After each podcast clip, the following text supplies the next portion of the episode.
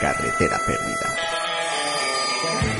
Arrima la oreja, comienza Carretera perdida. Soy Javier Sanabria y os doy la bienvenida a este faro cultural para mentes inquietas, donde le vamos a dar candela a nuestras obsesiones, ya sabéis, guitarras, libros que no se venden en el corte inglés y pelis que hoy no son de mierda. Es más, las de hoy creo que las habréis visto todas porque no son ni westerns ácidos de los 60 ni ciencia ficción de la chunga. Hoy nos vamos a volcar con el humor más irreverente y sardónico que está la cosa ahí fuera como para más drama y distopía. Si oyentes hablamos de Monty Python, por fin, después de 10 años de programas, se lo dedicamos a Palina, a Idol, a Gillian, a Chapman, a Jones y a Clis. Seis idolazos, los tipos que más me han hecho reír en esta cochina vida, junto a Rollito y Pozuelo. Pero no perdamos las malas costumbres, vamos a comenzar, como es menester, con música.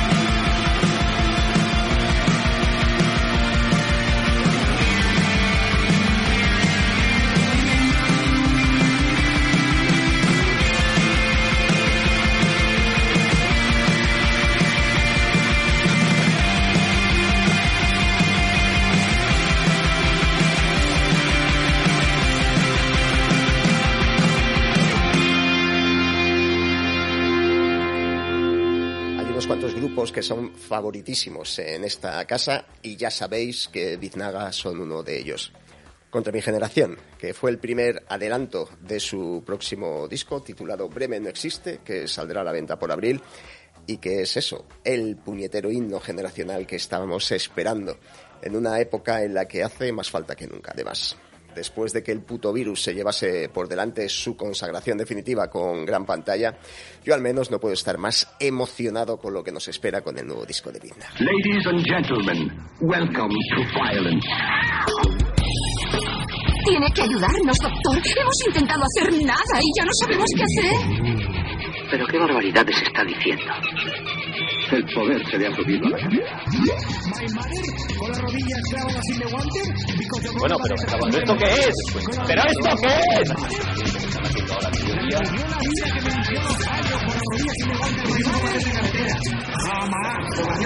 Promoción de carreteras. De carreteras. Carreteras. Carreteras. Carreteras. Carreteras. Carreteras. Y lo que no se espera es un torbellino de bolos para el deshielo. Por ejemplo, el próximo día 25 de marzo en Madrid estaremos moviendo el bullangue con tiburón.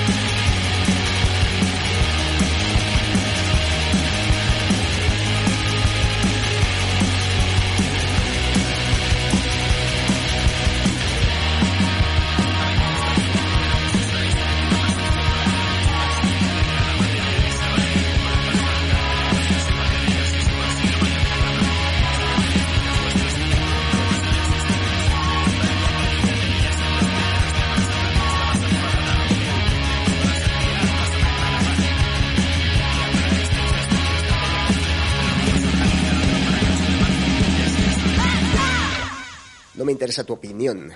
Incluido en Sola y Feliz, el disco de Tiburana publicado el año pasado, hemos tenido que esperar unos cuantos meses a una presentación como Dio manda en la capital y la tendremos, como digo, el próximo día 25 de marzo en la Sala Sol. Eh, si os interesa el asunto, las entrevisto en el último número de Rock Bottom Magazine, la revista online para cabezas inquietas. A ver, que sí, que escribo ahí, que no puedo, que no quiero ser objetivo, pero que tenéis por la patilla la mejor revista cultural al alcance de un puto clic. Que ustedes verán lo que hacen. It's all a big nothing. What makes you think you're so special? Académico de 30 años desea conocer a mujer interesada en Mozart, James Joyce y sodomía. Te voy a hacer una pregunta. ¿Tú tienes vida? Sí. Carretera Perdida. Una rock movie por Fighting.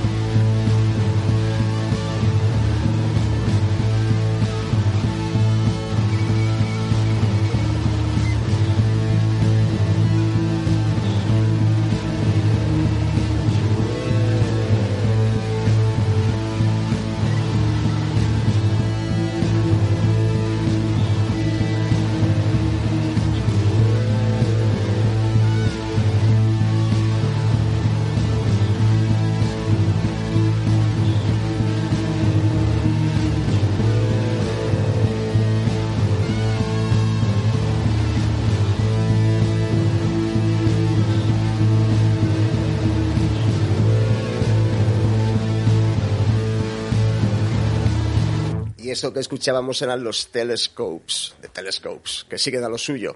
Y el mes pasado nos entregaban otra enmarañada colección de temas tituladas Songs of Love and Revolution. El tema que escuchábamos es Strange Waves, de su nuevo disco, el duodécimo, en el que siguen destilando esa envenenada y repetitiva psicodelia noise en un enjambre de feedback y letras a medio murmurar que a los adictos a las derivas narcotizantes, como servidor, nos chifla. Country, religion, family. This is our aim and dream. ¡Viva España! Eso se. Creo que los niños que están en sus casas confinados y hartos de estar ahí, Pues va a ser muy popular. ensalada mediterránea, cops de pollo, con una bebida hamburguesa de pollo infantil con patatas otro día, Carretera perdida. Lo veo mal, mal, mal. Verdadera mal. Con el infli morchenoso. And now for something completely different. I'm a lumberjack and I'm okay. I sleep all night and I work all day. No creo que haya nadie que no haya visto alguna vez la vida de Brian. Yo creo que hasta nuestros padres la recuerdan con una medio sonrisa. Eh, mucha gente también recuerda Los Caballeros de la Mesa Cuadrada y sus locos seguidores, que a día de hoy me sigue pareciendo el título de película más gilipollas de la historia y al que no volveré a hacer mención. A partir de ahora va a seguir siendo The Holy Grail, que es su título original. Incluso hay gente que se acuerda del sentido de la vida y de su humor negrísimo, eh, que se llevó en el Festival de Cannes el premio especial de jurado. Una cosa bastante sorprendente porque como película en sí es bastante bueno, destartalada. Pero bueno, ellos sabrán.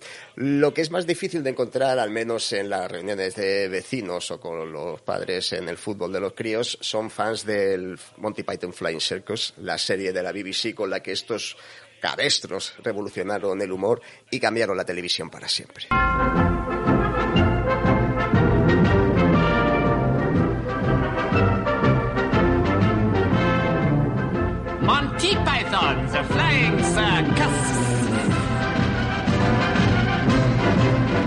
Bueno, por fin, en Carretera Perdida hablamos de Monty Python y ya os aviso que esto es tarea inabarcable. Si queréis saber sobre ellos, imagino que seréis conscientes de que Libros del Culturum reeditó hace unos cuantos meses la eh, inencontrable por entonces autobiografía en castellano narrada por los seis miembros del grupo. Digo, había una edición editada hace unos cuantos años, en el 2000 y pocos, por Global Rhythm, pero en formato grande, que era un engorro de leer y pesaba tres kilos, pero bueno. La edición actual de Libros del Cultrum es cuca y elegante y se le queda gusto. Bueno, yo confieso que la primera parte se me atraganta un poco, pero la verdad es que me pasa con muchas biografías. Yo entiendo que hay que dar contexto, pero joder, las fases de la infancia y de la formación a mí a menudo me parecen un coñazo y aquí se alarga mucho. ¿Qué le voy a hacer? En este caso, eh, de los seis Monty Pythons, eh, Graham Chapman y John Cleese fueron a Cambridge, gente de bien. Eric Idle, que siempre fue a su bola, también fue a Cambridge, pero no formaba parte del grupito Chapman Cleese. Y el otro dúo era el que formaban Terry Jones y Michael Palin, que fueron a Oxford. Y luego está el yankee del grupo, Terry Gilliam, que aparece más tarde, como veremos. Los cinco Python ingleses se pasan los años universitarios haciendo teatro y se van decantando poco a poco por la comedia porque lo llevaban en la sangre, como se vería más adelante. Se conocen entre ellos, pero no es hasta que se meten a escribir sketches en la BBC cuando se dan cuenta de que tienen en común un sentido del humor tremendamente irreverente y sobre todo unas ganas locas de transgredir y acabar con el acortonamiento imperante de la sacrosanta BBC. Entre 1967 y 1969, los dos grupos de los que hablo por separado participan como escritores de sketches y actores eventuales en programas como The Frost Report, Do Not Adjust Your Set y sobre todo en At Last That 8948 Show, donde coincidieron con otro idolazo, Marty Feldman, Igor en el juicio de Frankenstein, del que ya hablamos en el programa hace un, iba a decir hace unos meses, no, hace unos años posiblemente. En estos tiempos ya fueron minando las convenciones, preparando números que no terminaban en el típico chiste, en el punchline que dicen los británicos. Eh, Esto causaba bastante confusión entre los viejales, pero volvía loco al público joven. Eh, vamos a pararnos aquí un segundo, porque estamos hablando de Londres del año 67, del año 68, el swing in London en su apogeo, en una necesidad de romper con el pasado y de crear una visión nueva y radicalmente distinta del triste Reino Unido gris de la posguerra. Y es que a Monty Python les podemos considerar tan rompedores como a las bandas rockeras de la época, de las que Aider era muy fan y luego tuvieron bastante relación, como veremos. Hay quien dice, y no seré yo el que lo niegue, que fueron para la televisión lo que los Beatles supusieron para la música.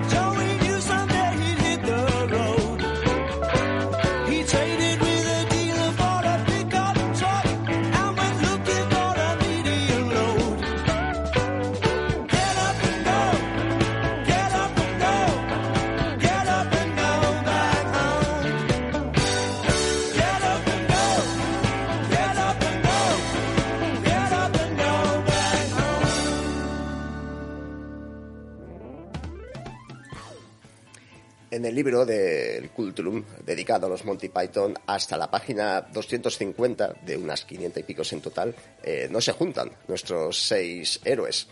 Por un lado, como decía, está Terry Jones, de Michael Palin y Eric Idle, que se había juntado con ellos y que habían reclutado, con cierta renuencia al principio, al Yankee, a Terry Gilliam, que venía del mundillo del cómic contracultural americano y se dedicaba a hacer esas animaciones tan míticas con recortes que todos recordamos de Monty Python.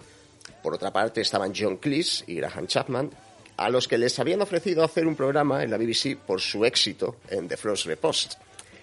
Cleese tenía cierta afinidad por Palin, con el que ya había trabajado, y no quería atarse solamente a una colaboración con Chapman, que tenía fama de ser un poquito aragán y un poco errático, aunque era un genio de la comedia. A su vez, Michael Palin tenía una profunda lealtad con Jones y arrastró a todo el equipo que nombraba antes tras él, de manera que a finales de 1969 se juntan finalmente los seis y cambian el mundo de la comedia para siempre.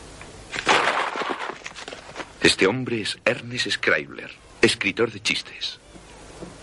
Dentro de un instante va a elaborar el chiste más gracioso que se haya escuchado jamás. Como resultado de este esfuerzo, morirá de risa.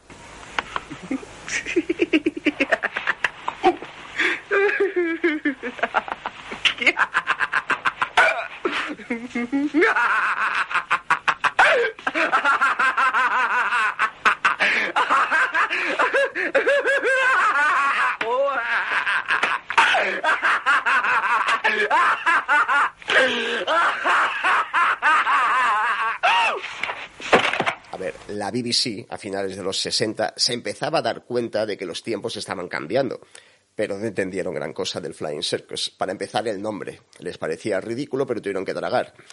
Confieso que uno de los motivos por el que devoré el libro fue para enterarme finalmente por el origen del nombre. Por una parte el de Monty Python y por otro el de Flying Circus. Pero ni lo intentéis. Dan tantas vueltas y son tan sarcásticos que no queda nada claro.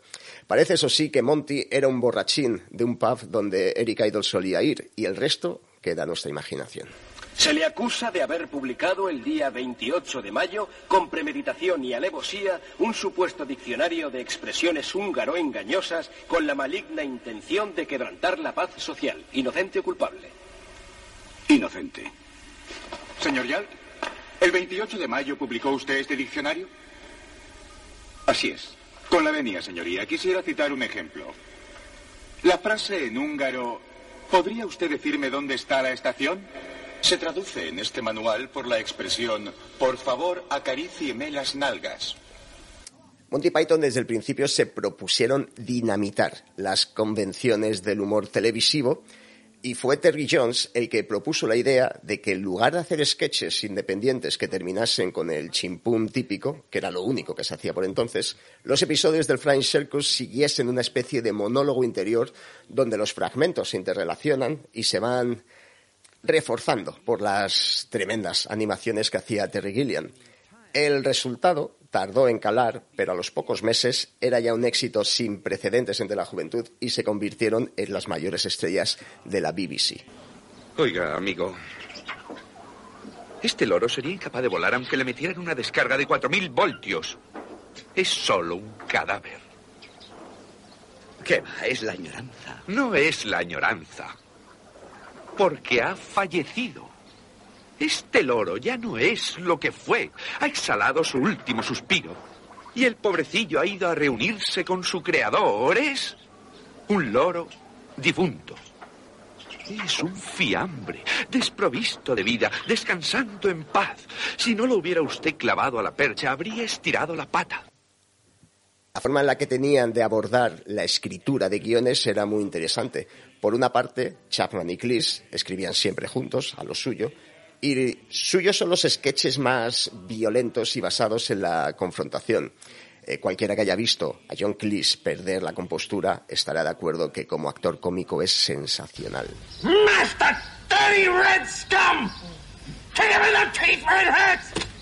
Kill! Kill! Kill! Filthy bastard Tommies! I hate him! I hate him! Ah! Cheese ready? Kind of.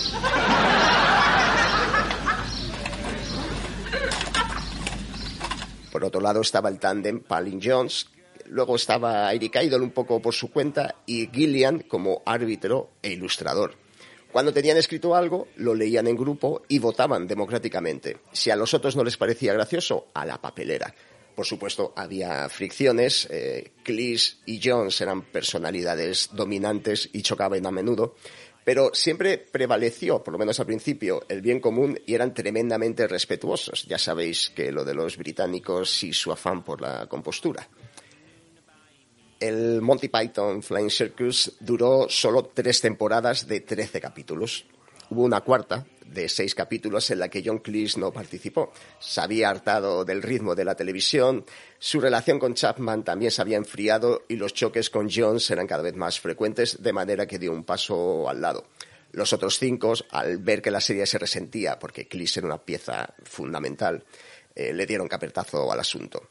Esto ocurre en 1974. En 1971, tres años antes, habían dado ya el salto al cine con una colección de sketches titulada como la mítica línea de John Cleese, And Now for Something Completely Different. En castellano la titularon, atención, Se armó la gorda. No pienso decir nada. La película es eso, una sucesión de sketches que si has visto en Flying Circus, bueno, pues viene muy bien, pero no aporta gran cosa. Al menos les sirvió para introducirse en el mercado yankee y empezar a llenarse los bolsillos. Con el Flying Circus finiquitado, se dedicaron a hacer lucrativas giras teatrales, pero con un ojo en el cine, y en 1974 se dispusieron a rodar su primera película, abro comillas, de verdad, cierro comillas. ¿Quién va? Soy yo, Arturo, hijo de Uther Pendragón, del castillo de Camelot. Rey de los bretones, vencedor de los sajones, soberano de toda Inglaterra. No me lo creo. Es verdad. Y este es Patsy, mi fiel escudero. Hemos recorrido todo el largo y el ancho del país en busca de caballeros que quieran unirse a mi corte de Camelot. Quiero hablar con tu dueño y señor. ¿Cómo? ¿A caballo? Sí. Esos son cocos. ¿Qué? Fingen el ruido de cascos de caballo con dos cocos vacíos. ¿Y qué? Cabalgamos desde que las nieves invernales cubrían estas tierras a través del reino de Mercia. ¿De dónde sacaron los cocos? Los encontramos. ¿Los encontraron? En Mercia, el coco es un fruto tropical. ¿Y eso qué importa? Que esto está en zona templada. La golondrina vuela hacia el sur con el sol y el vencejo y el ave fría buscan climas más cálidos en invierno y no son desconocidos en nuestra tierra. ¿Insinuáis que los cocos emigran? Claro que no. Eh, pero ya dije al principio que no pensaba repetir el título en castellano de The Holy Grail. La revisión cachondísima de los mitos artúricos y la búsqueda del santo grial por parte del rey Arturo y sus adláteres. La película se ideó durante la última etapa de Flying Circus, ya con Cleese de nuevo a bordo, y fue dirigida a la limón por Terry Jones y Terry Gilliam, con Graham Chapman como protagonista haciendo el rey Arturo. Y mira, si la viese ahora mismo otra vez, me volvería a desopilar como la primera vez. ¡Stop! ¿En el puente desea atravesar? Tres preguntas deberá contestar o al abismo irá a dar. Haced las preguntas, guardián. No tengo miedo. ¿Cómo os llamáis? Me llamo Ser Lancelot de Camelot. Eh, ¿Qué buscáis? Busco el Santo Grial. ¿Cuál es vuestro color favorito? El verde. Gracias, podéis pasar. Eso está hecho. ¡Stop! Quien el puente desea atravesar tres preguntas deberá contestar. Ya, ya. O al abismo irá. Haced las preguntas, guardián, no tengo miedo. ¿Cómo os llamáis? Ser Robin de Camelot. ¿Qué buscáis? El Santo Grial. ¿Cuál es la capital de Asiria? Eso no lo sé.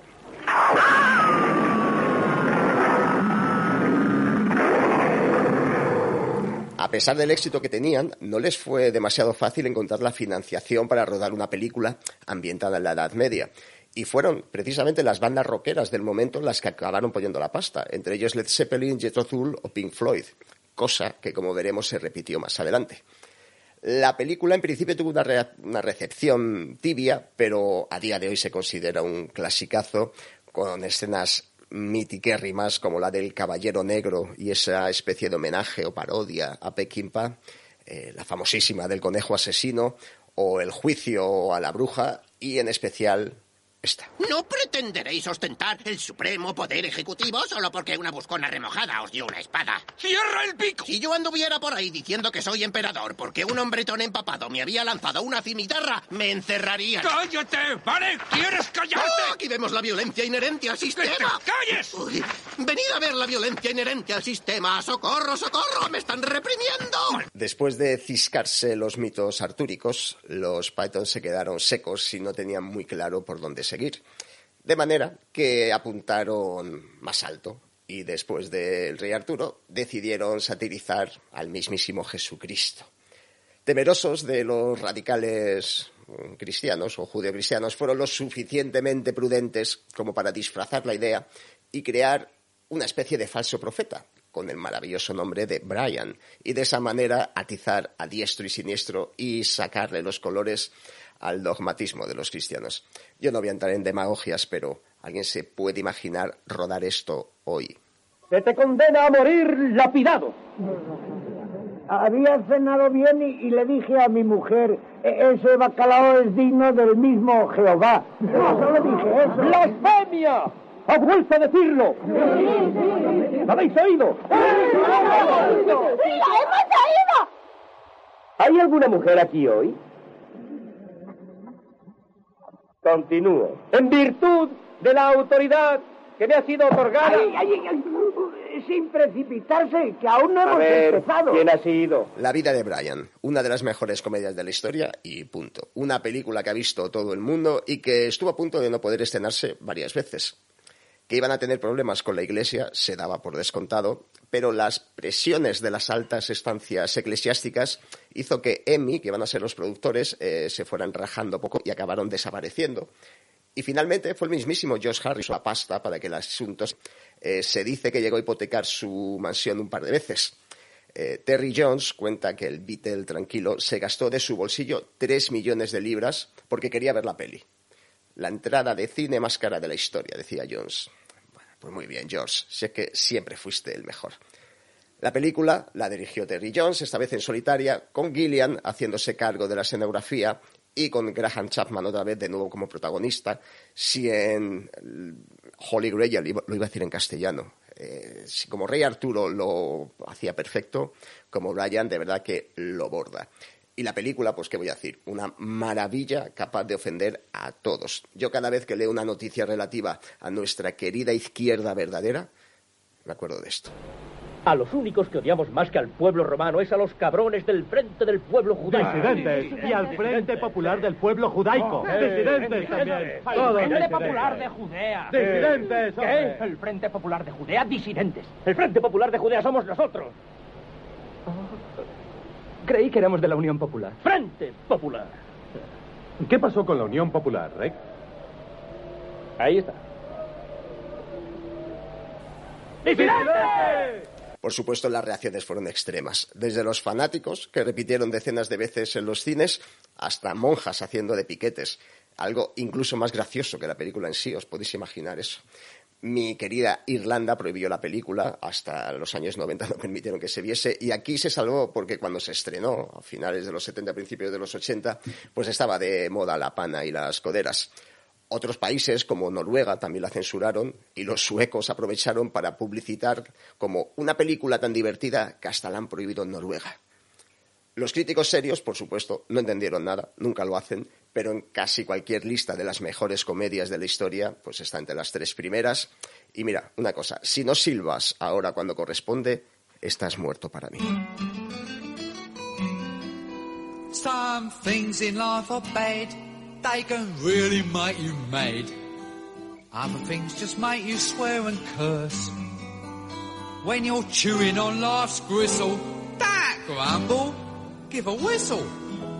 And this'll help things turn out for the best. And always look on the bright side of life. Always look on the light side of life. If life seems jolly rotten, there's something you've forgotten. And that's to laugh and smile and dance and sing. When you're feeling in the dumps, don't be silly chumps. Just purse your lips and whistle, that's the thing. Hey, always look on the bright side of life. Come on. Always look on the bright side of life. For life is quite absurd, and death's the final word. You must always face the El último proyecto cinematográfico de Monty Python fue un retorno al estilo de sketches con el que habían comenzado su carrera y el resultado fue The Meaning of Life, el sentido de la vida. Una muestra de humor negrísimo, la típica película que estás viendo descojonado y de repente te preguntas, ¿pero de qué me estoy riendo? Bastante relajados ya con el éxito y faltos de idea también, pues decidieron juntar un montón de sketches y darle una especie de continuidad como las fases de la vida de un ser humano. Y como resultado salió pues un film maravilloso, mi favorito de ellos sin duda, aunque reconozco que como película, como un relato cinematográfico, pues no deja de ser una sucesión de escenas cómicas sin apenas continuidad. Después del éxito de la vida de Brian, había dinero de sobra para hacer lo que quisieran, pero como estaban cada uno liados con lo suyo y no estaban muy unidos, no se dieron cuenta de que Terry Gilliam se cepillaba la mayor parte del presupuesto en un corto que anticipa la peli de Crimson Permanent Assurance, que no tiene nada que ver con el resto de la película, pero por otra parte anticipa lo que iba tramando Gillian y luego veríamos en películas como Brasil o Doce monos el trabajo de un puñetero genio.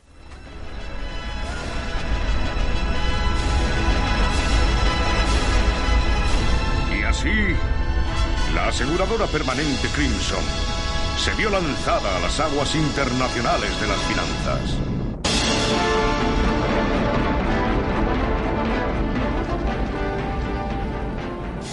Eso sí, si alguien se pensaba que se habían amilanado después de las pullas de Brian, pues poco conocían a los Monty Python. Aquí no dejan títere con cabeza y la burocracia, el sistema educativo, la sanidad, la incomunicación de las parejas, la represión sexual, todo lo que es el Reino Unido recibe su ración de mala hostia. Pero mira esos malditos católicos llenando el maldito mundo de maldita gente que no pueden alimentar. ¿Qué somos nosotros? Protestantes, y a mucha honra. Ajá. ¿Y por qué tienen ellos tantísimos hijos? Pues porque cada vez que tienen relaciones sexuales tienen que tener un hijo.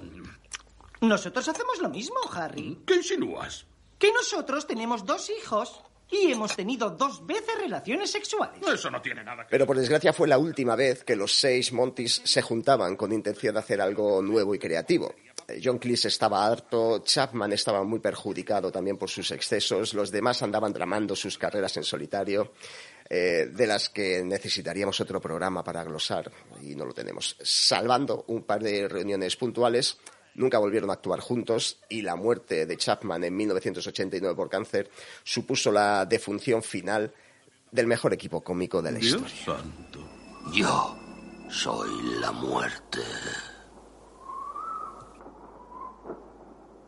¿No os parece extraordinario? Hace solo unos minutos estábamos hablando de la muerte. Qué Sí, casualidad. es cierto. Sí. Nos preguntábamos si la muerte es realmente el fin. Y mi marido Howard cree, se pregunta, si existe... Es odioso utilizar palabras como alma o espíritu. palabras pueden utilizarse? Usted no lo ha comprendido. Eh, no, confieso que no.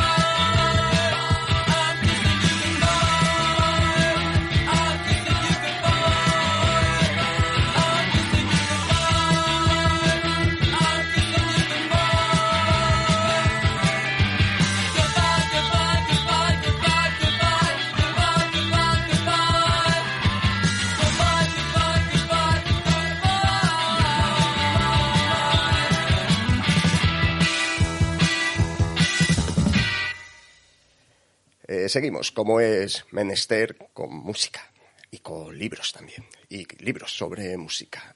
Recupero la sección 33 y un tercio, esa obsesiva colección de ensayos acerca de discos ejemplares editados en inglés por Bloomsbury. Sabréis que en castellano libros crudos han editado unos cuantos, creo que son nueve hasta ahora. pero si leéis en inglés la oferta es kilométrica. El de hoy solo está eh, en ese idioma por ahora, pero ahora veréis que tampoco pasa nada. Ha habido ocasiones en que agarro uno de estos ensayos y me embeleso descubriendo datos desconocidos, historietas, contextos necesarios, detalles técnicos, secretos tras las letras, significados que no pillaba. Otras veces, por desgracia, me encuentro con pajas mentales de escritores con ínfulas que no te cuentan nada que te interese y se pasan las páginas perorando sobre sus mierdas. Y me revienta que esto pase con discos que merecen un análisis más amplio, como es el caso de hoy. El disco del que estamos hablando es Entertainment, The Gang of Four, y el libro está firmado por un tal Kevin J.H. Detmar, quitando el nombre no me mola nada. A ver, el tal Kevin indaga en los orígenes marxistas del grupo y siendo yankee se deja llevar por su anglofilia y flipa con el contexto cultural de Leeds en los años 70. Y la verdad es que profundiza en las cuestiones filosóficas de manera más o menos acertada, pero, joder, no habla absolutamente nada de música. Apenas menciona que tal canción suena funky o que la guitarra de Andy Gill suena angular. Vale, el resto, paja con respecto a la música. Y eso decepciona porque está claro que Entertainment es un disco con una influencia clarísima para muchas bandas que, mez que mezclaron posteriormente el rock, el punk, el dub y el funk. Y esto lo hicieron mucho antes que los grupos de Manchester o que los Chili Peppers o que Fugazi o más actuales, yo que sé, The Rapture o Interpol. De hecho, pudimos ver la última encarnación de la banda antes de que Andy Gills muriera en el Azkena del 2019 o como echo de menos en la esquena, macho. Y la verdad es que nos hicieron bailar de lo lindo. Bueno, el enfoque del libro de Detmar es a priori bastante interesante. Eh, dado el político de la banda y poniendo énfasis en el análisis sociocultural, divide el ensayo en seis palabras clave de la teoría cultural de Raymond Williams. Yo pesadillas tengo todavía con las asignaturas de sociología, de periodismo. Bueno, estas seis claves son ideología, naturaleza, teoría, alienación, consumismo y sexo. Y luego se dedica a relacionarlas con las letras del disco. Eh, la cuestión es que se pasa medio libro contando que como él es yankee había entendido tal cosa y luego en realidad decían otra cosa, pero que lo que él había entendido le era interesante porque bla, bla, bla y que luego podía interesarse como cuá, cuá, cuá. Mira, Detmar, háblame un poco de música. Haz el favor.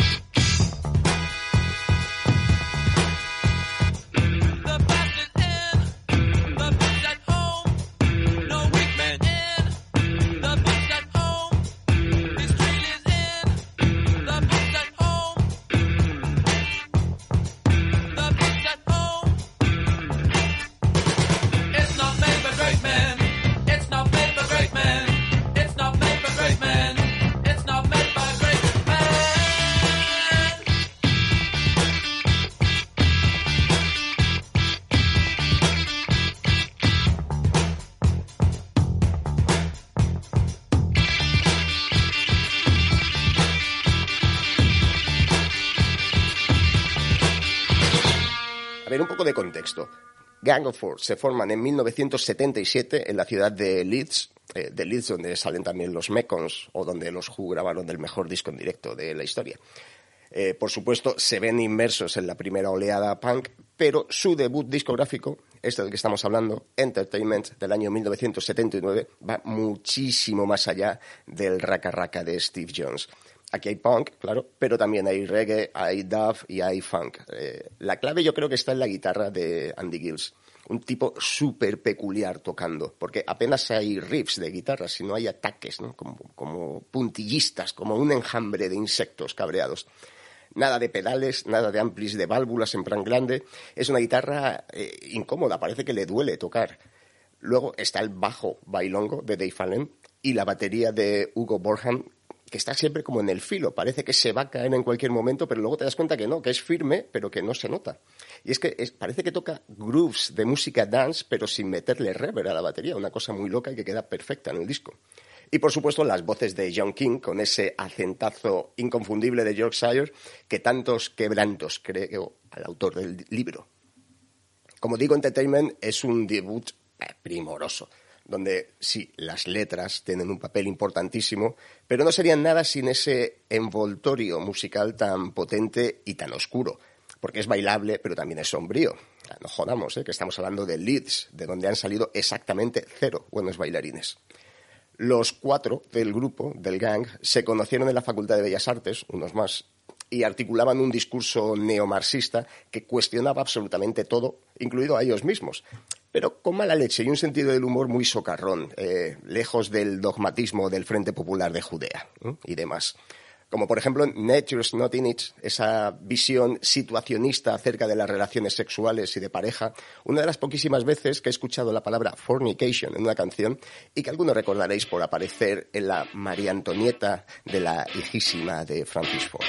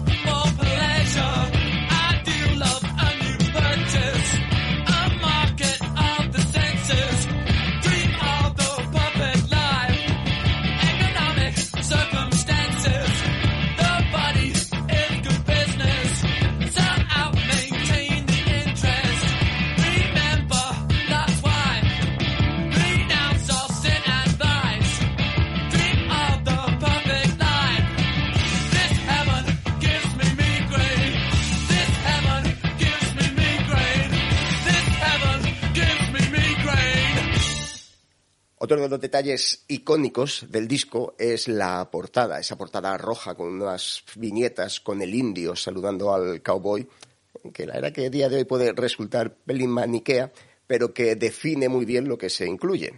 Como decía antes, el situacionismo, el uso del eslogan que aquí abunda. Se le atiza a la historia oficial, a la historia de los grandes hombres, a las relaciones sexuales, al fascismo, a los medios de comunicación, al militarismo. Por ejemplo, en el tema Fight Point 45 hablan de las guerras televisadas a la hora de comer, que a lo mejor os suena de algo. Eh, una obra maestra, como digo, del post-punk, cuya influencia sigue resonando hoy día, y un libro de 33 y un tercio que le da contexto, pero que se queda corto. Yo creo que no le hace justicia. Y la verdad es que todo este rollete que he soltado es una justificación para terminar con este temazo. I found that essence rare de Gang of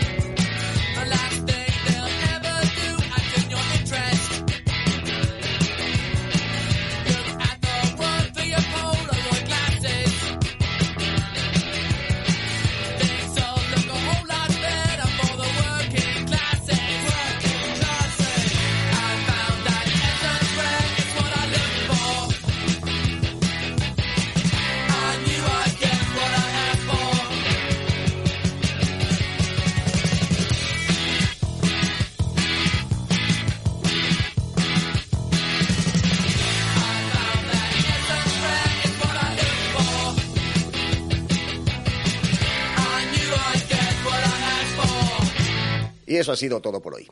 Oyente de mente inquieta. Como digo siempre, y nunca hacéis ni puto caso, compartid el programa en redes si nos viene mal, que es lo único que pido. Aquí seguiremos, no sé por cuánto tiempo, cribando el subsuelo y combatiendo el tedio. Una red, una red. Nosotros estamos en la red, en la Wikipedia y en los, ¿cómo se llama? Wikileaks y en, y en Facebook. Estamos, estamos en Internet. Búscanos en carreteraperdida.com. En iBox, iTunes y Spotify. Porque nos comunicamos virtualmente. Virtualmente. El tedio, hay que librarse del tedio. It was at this moment that he knew. He fucked up.